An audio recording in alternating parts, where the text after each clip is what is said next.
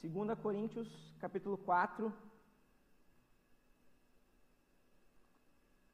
A gente vai ler todo o capítulo durante essa pregação.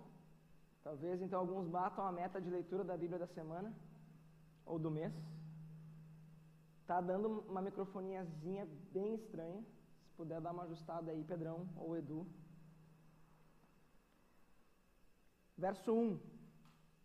Pelo que, tendo este ministério, segundo a misericórdia que nos foi feita, não desfalecemos, pelo contrário, rejeitamos as coisas que, por vergonhosas, se ocultam, não andando com astúcia, nem adulterando a palavra de Deus, antes nos recomendamos a consciência de todo homem na presença de Deus, pela manifestação da verdade.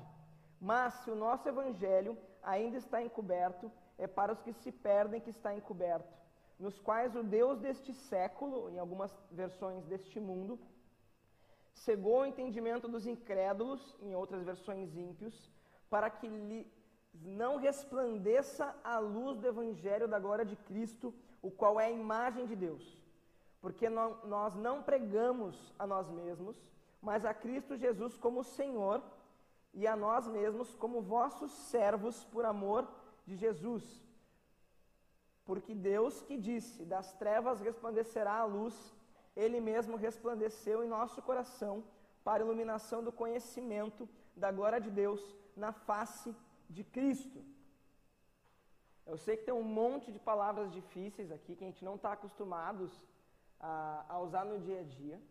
Só que a essência desse texto já trata de um ponto muito importante, inclusive quando a gente fala de missões e de evangelismo. Os incrédulos, os ímpios, ou seja, as pessoas que ainda não creem em Jesus, foram completamente cegados por Satanás. Quero chamar o Cauã aqui, por gentileza. É hora da vingança. Eu estou há meses esperando para me vingar. Fica no distanciamento. Não, fica aqui. Vira para a galera lá. O Cauã é um ímpio, tá? Não entendi porque teve gente que riu. Não vou nem perguntar por quê. O Cauã é um ímpio. Ou seja, ele não crê em Jesus, então ele está cego. Fecha os olhinhos aí. Isso. Oh, parece que ensaiou, cara. Qualquer orientação que o Cauã receber agora para fazer alguma coisa, para caminhar em alguma direção, ele meio que vai ter que aceitar, porque ele não tem uma outra opção. Então, para quem está nas trevas, qualquer direção, qualquer influência é luz. Qualquer oportunidade é uma baita oportunidade. Qualquer direção é caminho. Para quem não sabe quem é, ele não conseguindo se ver, ele não consegue ver quem ele é. Ele não conseguindo ver, ele não sabe o que está acontecendo em torno dele. E muito menos reconhecer o que Jesus, o que Deus está fazendo. Calma, já vai passar. É angustiante, né? É ruim. Já fizeram comigo. Aguenta. Bastante dizer. Essa é a situação daqueles que ainda não creram no Evangelho. E é por isso que muitas vezes tu tenta compartilhar de Jesus para um amigo e há uma resistência, porque está cego. Não tem ainda a capacidade de enxergar, não tem ouvidos para ouvir, está completamente perdido, seguindo a direção e a influência. Agora eu posso estar empurrando o Cauã para perto do degrau ou de cabeça no painel de LED. Ele não sabe. Para onde é que tu está virado? Bateu onde, cara? Valeu, pode dar, pode. Obrigado, nosso pequeno ímpio. Ah, tá sem moral, cara. Ah, tá. Não tem arte no telão na pregação não recebe. Que isso, cara? Ah, já, já, a tua moral já foi mais alta, né? Já teve mais, né? Cauã, é angustiante, né? É horrível. Talvez a gente não se lembre de como é viver assim por estar já um tempo na igreja. E pela graça e pela misericórdia de Deus, a gente começa a ter, né, umas direções, umas orientações, ter princípios, né? E a nossa vida começa a funcionar. Mas os primos de vocês, os amigos de vocês, os colegas de vocês que não conhecem Jesus, Então, como o Cauã estava agora há pouco aqui. E Paulo fala que o Deus deste século, o Deus dessa era, o Deus desse mundo, ou seja, Satanás, cega o entendimento, a capacidade de entender o Evangelho da glória de Jesus. Não conseguem perceber isso, não conseguem entender como funciona, por que a gente vem aqui todas as sextas de noite, domingo de manhã, de tarde de noite, sábado de noite, quarta de noite, terça, né, senhoras? Não conseguem, cara, eu prefiro ir pra balada, meu. Ah, Netflix, jogar um LOLzinho, né, Otávio? Ah, tá sempre online. Eu nunca entro, quando eu entro ele tá online. Ele e o Pedro Lima, sempre. No Among, então, tem uns 10 assim, né? todo dia de noite aí, vamos jogar? E aí, foi, foi, foi, fechou. Todos os dias, entendeu? É segunda de noite, entendeu? Começou a semana. Aí o Amongzinho dos guri.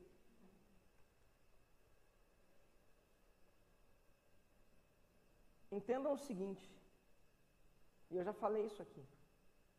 A pessoa começa a receber fé depois que ela começa a escutar o Evangelho.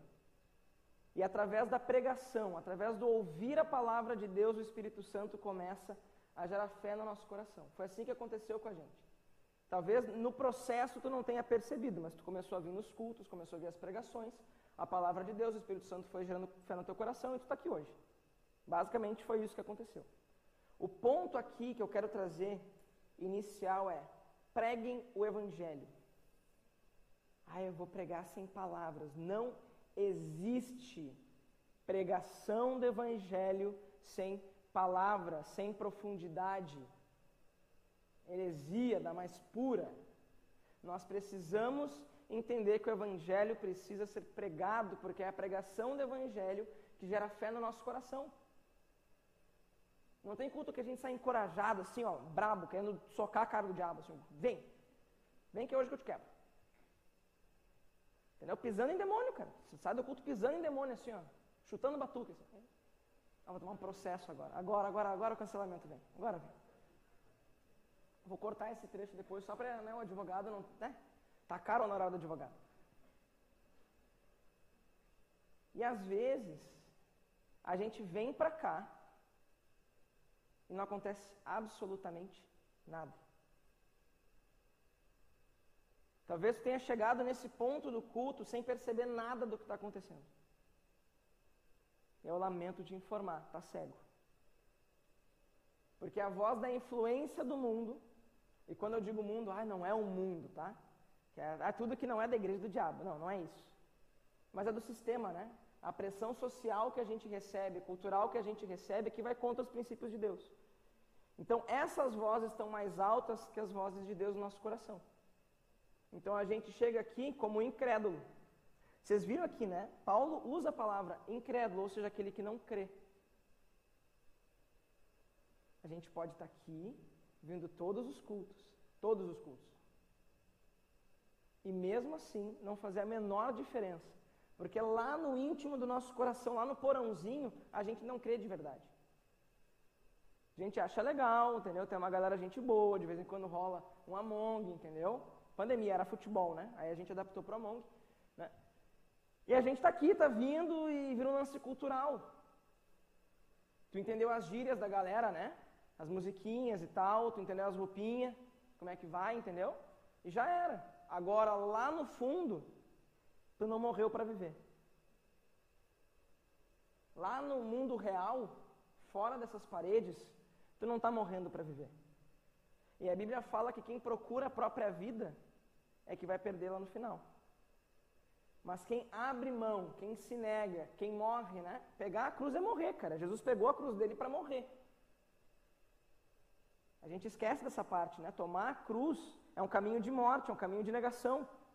E o que, a gente tem escutado lá fora? Não, é incrível, é maravilhoso, é poderoso, é igual a Deus.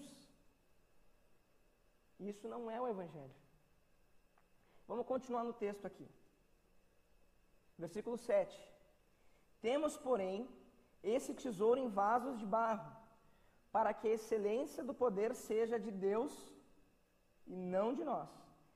Em tudo somos atribulados, porém não angustiados, perplexos, porém não desanimados, perseguidos, porém não desamparados, abatidos, porém não destruídos, levando sempre no corpo o morrer de Jesus, para que também a sua vida se manifeste em nosso corpo, porque nós que vivemos somos sempre entregues à morte por causa de Jesus, para que também a vida de Jesus se manifeste na nossa carne mortal, de modo que, nós, que em nós opera a morte, mas em vós a vida tendo, porém, o mesmo espírito da fé, como está escrito: Eu criei, por isso é que falei.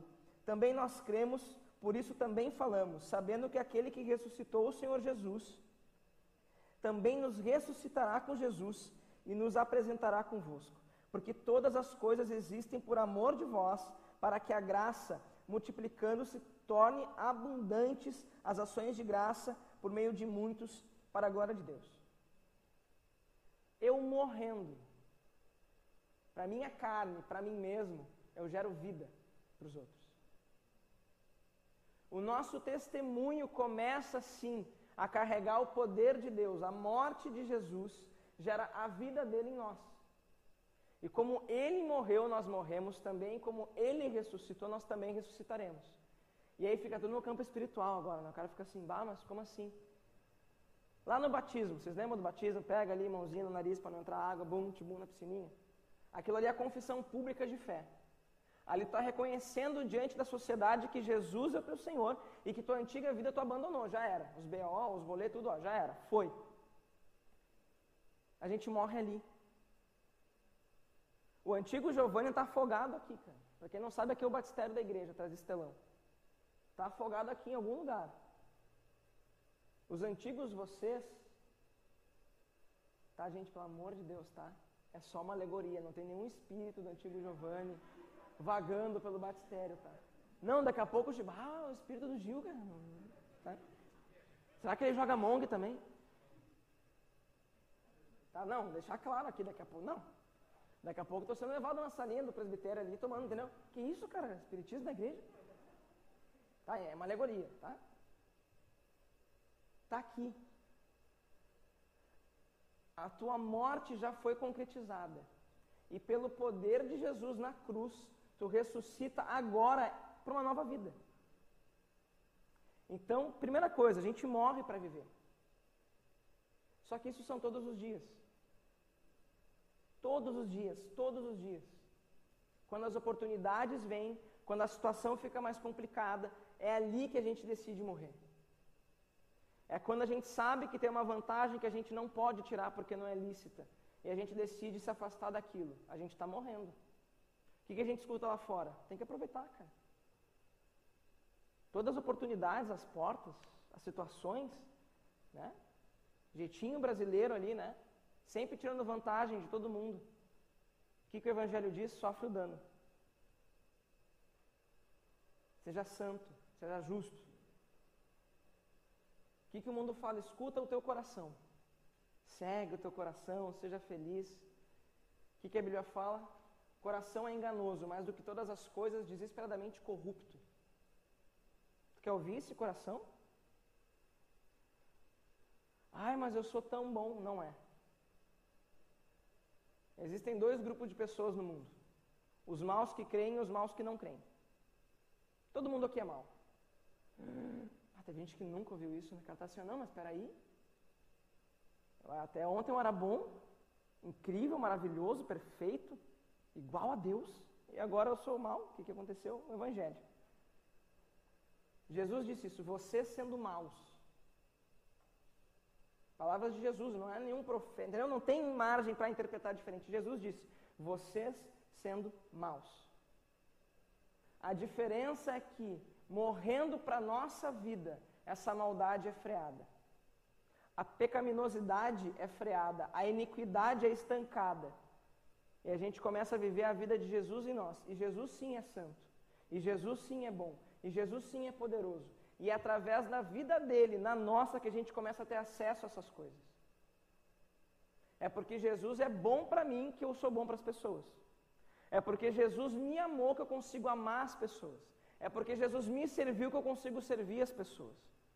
E, é, e esse é um dos paradoxos, paradoxos. É a lógica invertida.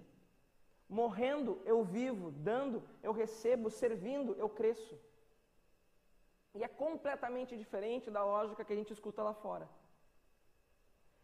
E isso precisa entrar no nosso coração e passar a ser uma verdade na nossa vida. Porque Paulo disse: cara, vocês vão tomar pancada. Vão ter dias difíceis. Vai ter problema. Vai ter treta. Vai ter picuinha. Vai ter gente tentando te derrubar, tendo inveja. A gente falou ontem no Discovery Plus, né? Tem lá os, os Damares lá, né? Quem te viu passar pela prova e não te ajudou. Vai ter.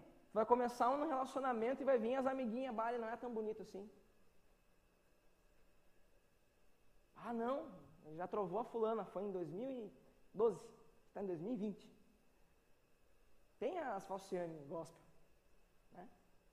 Aí tem aquele brother que sempre te coloca para baixo também, né? Ah, meu, troquei de trampo, pra quê, cara? Ah, não, não vai chegar em lugar nenhum, tá louco? Olha pra ti. Ah, digita no tecladinho assim, ó, catando milho.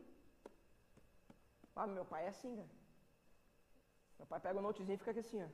Parece que dá um carregamento até achar outra tecla, sabe?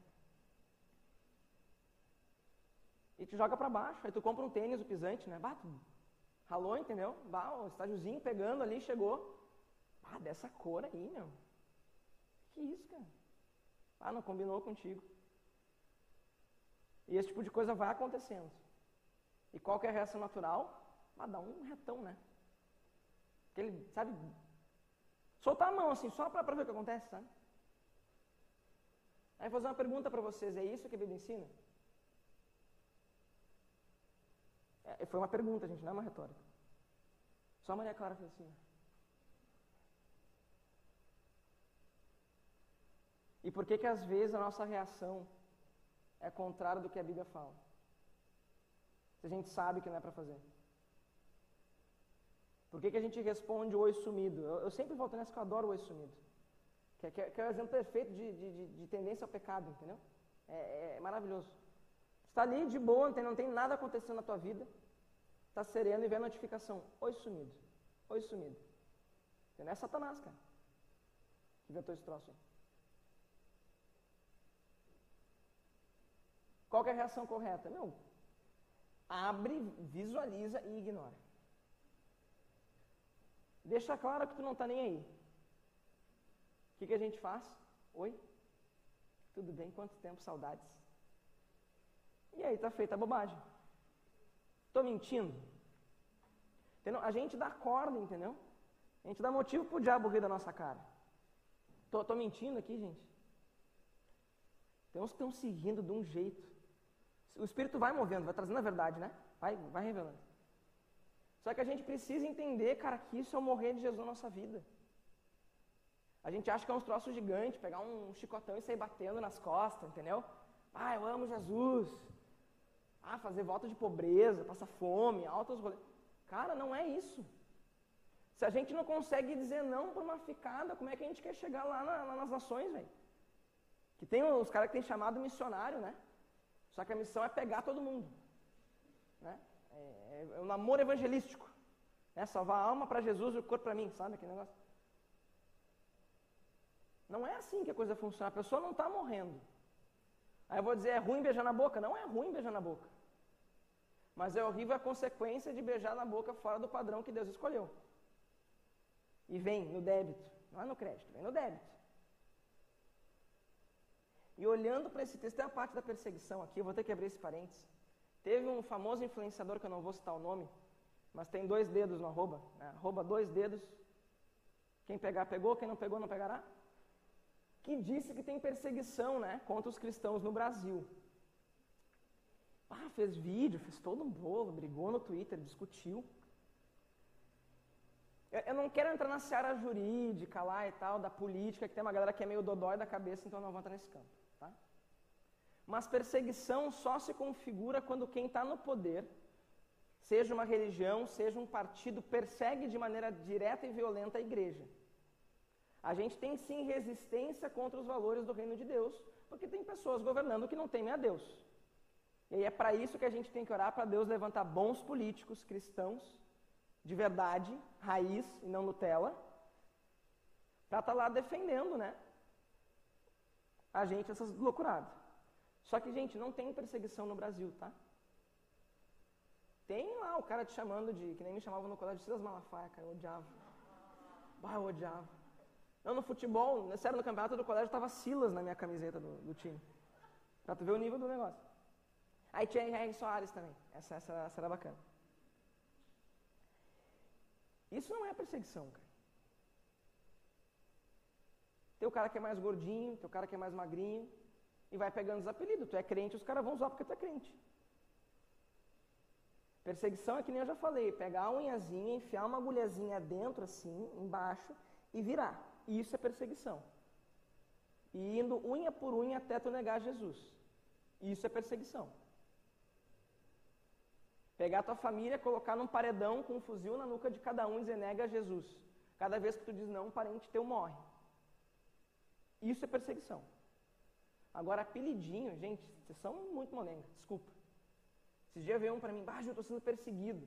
E às vezes ocorre uma perseguição pessoal. Tem um chefe lá, meio, né? Josnel, tem um colega na faculdade, no colégio, que dá aquela cutucada, né? Aí é pessoal, entendeu? Não, não bateu o santo, sabe? Quando dá aquela. Ah, não, não fui com a cara do Cauã. Ah, não dá, vou até restringir no Instagram para não ver muitos isso, sabe? Às vezes, isso acontece. Só que hoje a gente não tem em lugar nenhum do Brasil, cara, alguém morrendo porque é crente. Ah, tu está sendo assassinado porque tu é cristão. Tá, teve lá o marido da Flor de Lis, mas é uma outra história. Deixa pra lá. Deixa pra lá. Que gente que usou esse argumento como perseguição, né? Mas foi uma crente que matou, entendeu? Então não, a coisa na conta não fecha de novo. E a gente começa a, a, a tentar fazer com que esse texto de Paulo, né, seja o nosso testemunho, né? Ah, não, estou sempre angustiado, sempre desamparado, entendeu? Que é o testemunho, né? Olha, meu, como tá, tô mal, cara. Tô ruim. Seis meses depois aí, cara, como é que tá? Tô pior. Porque é, tem, tem gente que vive do testemunho, né? Ah, vai lá em casa tomar um café, né, meu? Bah, contar coisa que Jesus está fazendo, né, cara? Ah, meu, tô na mesma. Ah, dois anos já, cara.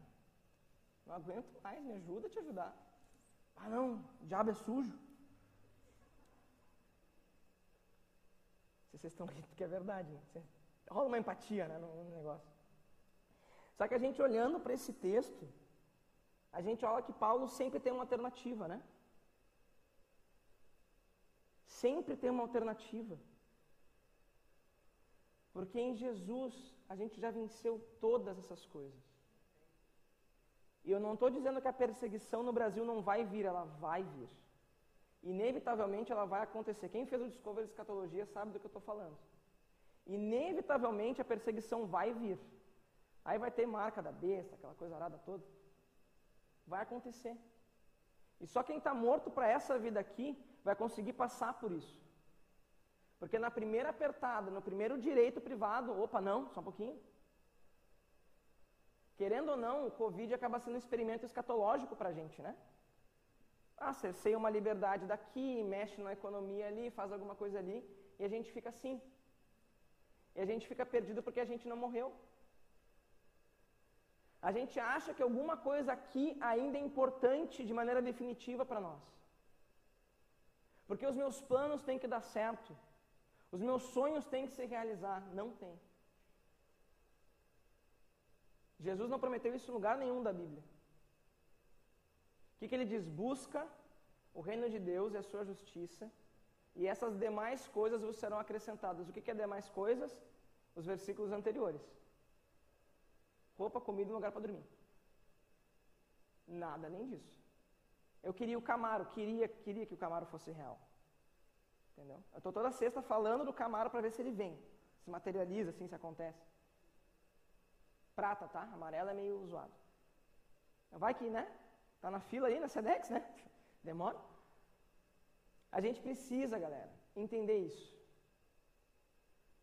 Que a vida não é fácil, que o perrengue vem, só que se eu estou morto, essas coisas não me afetam. Você já viram morto reclamar? Eu espero que não. Se alguém viu, a gente vai ter que orar. Vocês já viram um morto pedir algum direito? Não.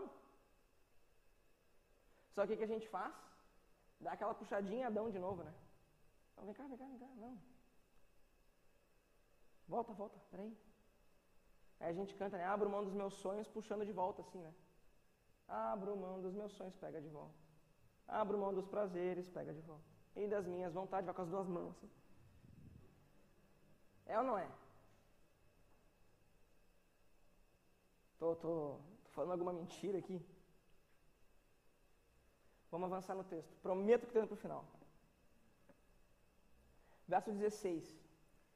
Por isso não desanimamos, pelo contrário, mesmo que o nosso homem exterior se corrompa, contudo, o nosso homem interior se renova de dia em dia, porque a nossa leve e momentânea tribulação produz em nós eterno peso de glória, acima de toda comparação, não atentando nós nas coisas que se veem, mas nas que não se veem, porque as que se veem são temporais e as que não se veem são eternas. Dá um tempo para vocês pensarem nesse texto.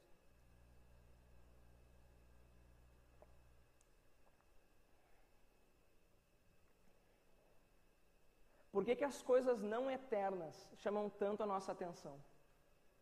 Vocês já pararam para pensar nisso? Por que aquilo que na eternidade não vai nem existir mais atrai os nossos olhos, atrai o nosso coração? Por que, que esse tipo de coisa, de relacionamento, de lugar, fora da vontade de Deus para nós, mexe tanto com a gente? Já pararam para pensar um pouco nisso? Quando a mãe pede para lavar louça, dá aquela vontade de responder: jogo online não tem pausa. Tá?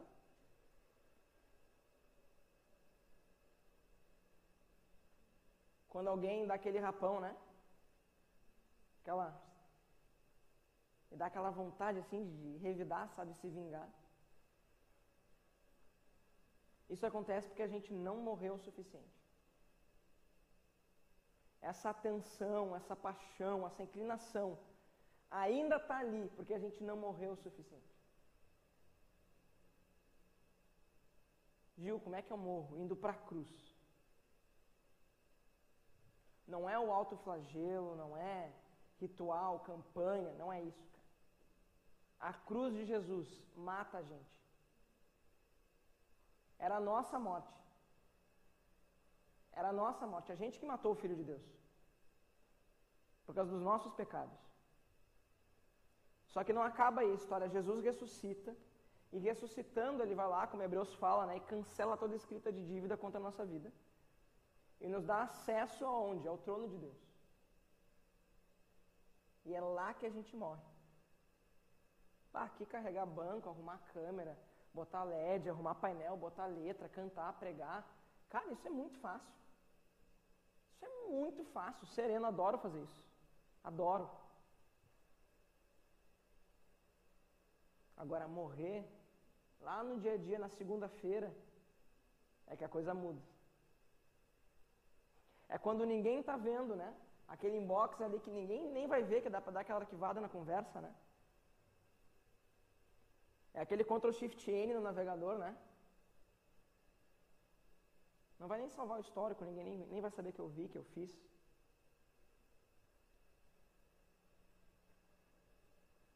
É ali que a gente tem que morrer.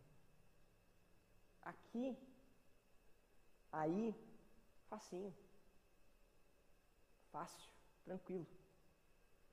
Se conseguir pecar aqui dentro, cara, parabéns.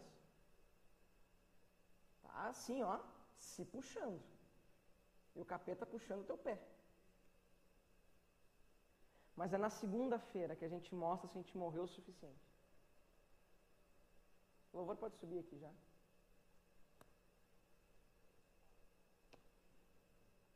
Pai, encostei no nariz, a hora vai me xingar. Certeza.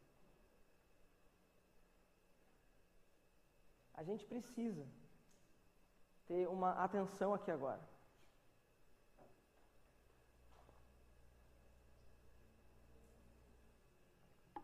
Eu preciso que vocês pensem em todas as áreas da vida de vocês que vocês precisam morrer de alguma forma.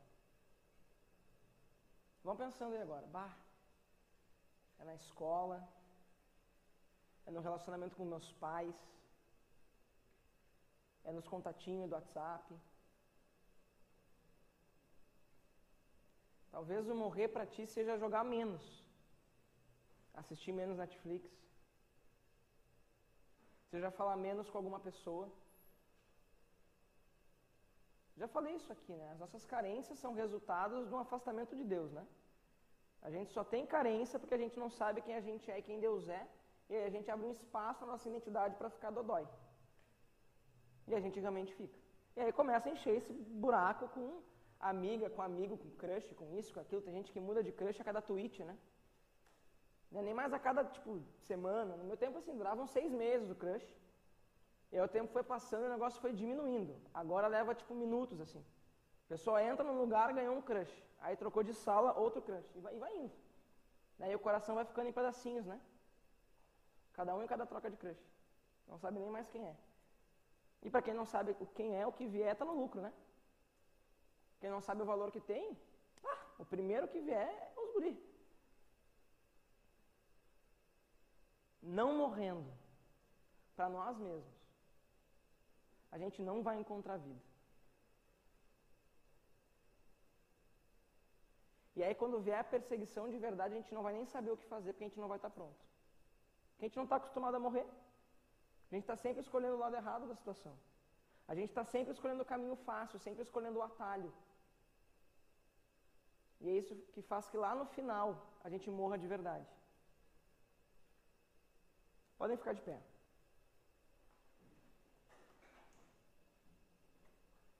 Eu sei que não é agradável ouvir palavras assim. E a intenção é exatamente essa.